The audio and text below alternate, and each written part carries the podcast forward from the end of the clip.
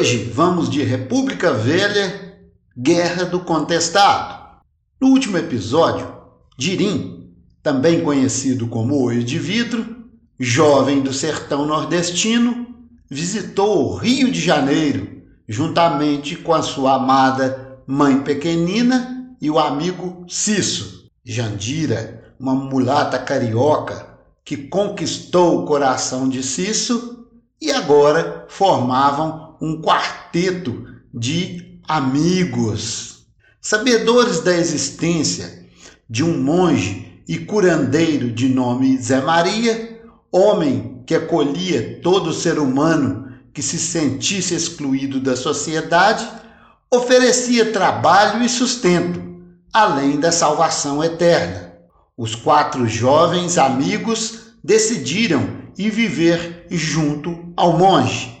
Navegaram a bordo de um vapor por quase toda uma semana, margeando o litoral sul do Brasil até aportarem em Florianópolis. Houve tempo de sobra nesse trajeto para ficarem sabendo toda a história do monge Zé Maria e sua comunidade, das disputas territoriais entre estados do Paraná e Santa Catarina, contestado, da construção da estrada de ferro São Paulo-Rio Grande e do povo que habitava aquela região.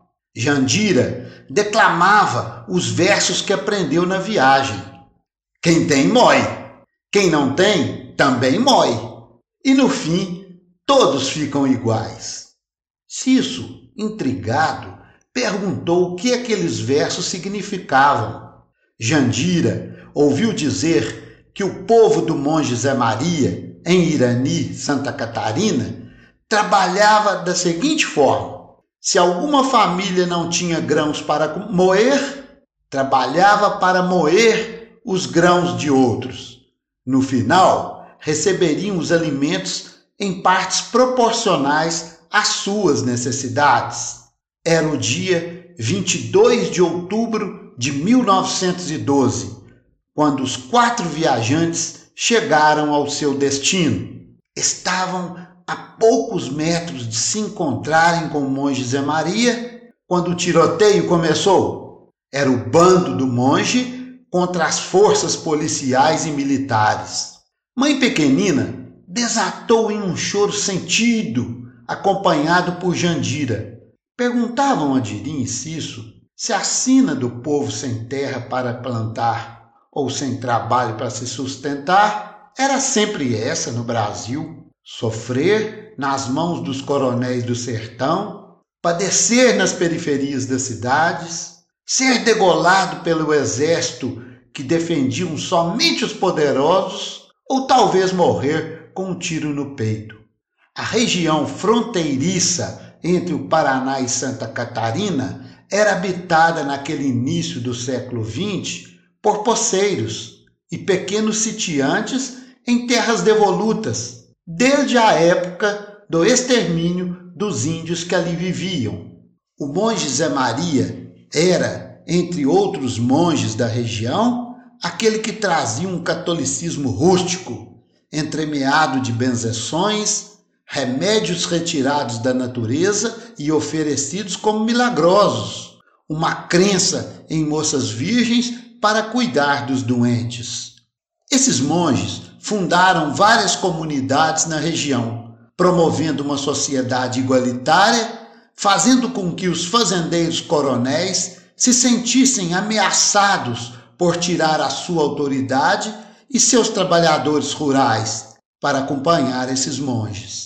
Não havia também naquele início do século XX uma fronteira estabelecida que dividisse geograficamente os estados do Paraná e de Santa Catarina, região dos rios do Peixe, Uruguai e Iguaçu, compreendendo as cidades de Canoinhas, Porto União, Caçador, Videira e Campos Novos.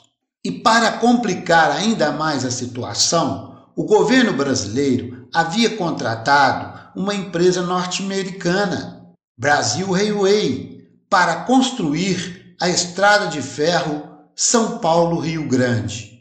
Essa empresa recebeu o direito de explorar até 15 quilômetros de terras devolutas de cada lado da margem da ferrovia. Dali, poderiam retirar madeiras para a construção da ferrovia e vender o excedente. Para a execução da obra e fazer cumprir a cessão de terras, foi contratada uma força policial com o intuito de desalojar os seguidores do monge Zé Maria que ali plantavam a erva mate. Cisso, Jandira, Mãe Pequenina e Dirim presenciaram então a batalha que pôs fim à vida do monge Zé Maria e do comandante das forças militares, o coronel João Gualberto Gomes de Sá. Olho de vidro matutou. Viver é perigoso. A luta se estendeu até janeiro de 1916 causando a morte de mais de 10 mil pessoas, vitimados não só pelos combates, mas também pelas doenças e pela fome provocadas no cerco final às cidades santas, também chamadas de redutos. E sabe o resultado que se viu? Foi a expulsão dos poceiros daquela região, a inauguração da ferrovia e o acordo entre Santa Catarina e Paraná, que dividiram a região contestada em partes firmadas em um acordo. Mais uma vez, o que ficou para a história foi o discurso dos vencedores. Não foi considerada a questão de sobrevivência dos brasileiros que tiravam o seu sustento através do cultivo da erva mate. Foi criado no imaginário popular a situação de que um bando de fanáticos religiosos estariam atrapalhando o desenvolvimento do Brasil e desrespeitando as normas convencionais da sociedade. Nas décadas seguintes, foi garantido pelo governo federal o branqueamento dos habitantes da região através do incentivo à ocupação das terras por imigrantes europeus. No próximo episódio, Dirim, Mãe Pequenina, Cisso e Jandira vão se encantar com as histórias do Brasil, relatadas por um senhor muito simpático que, na sua juventude, foi um negro escravizado e viveu os primeiros governos da República Velha.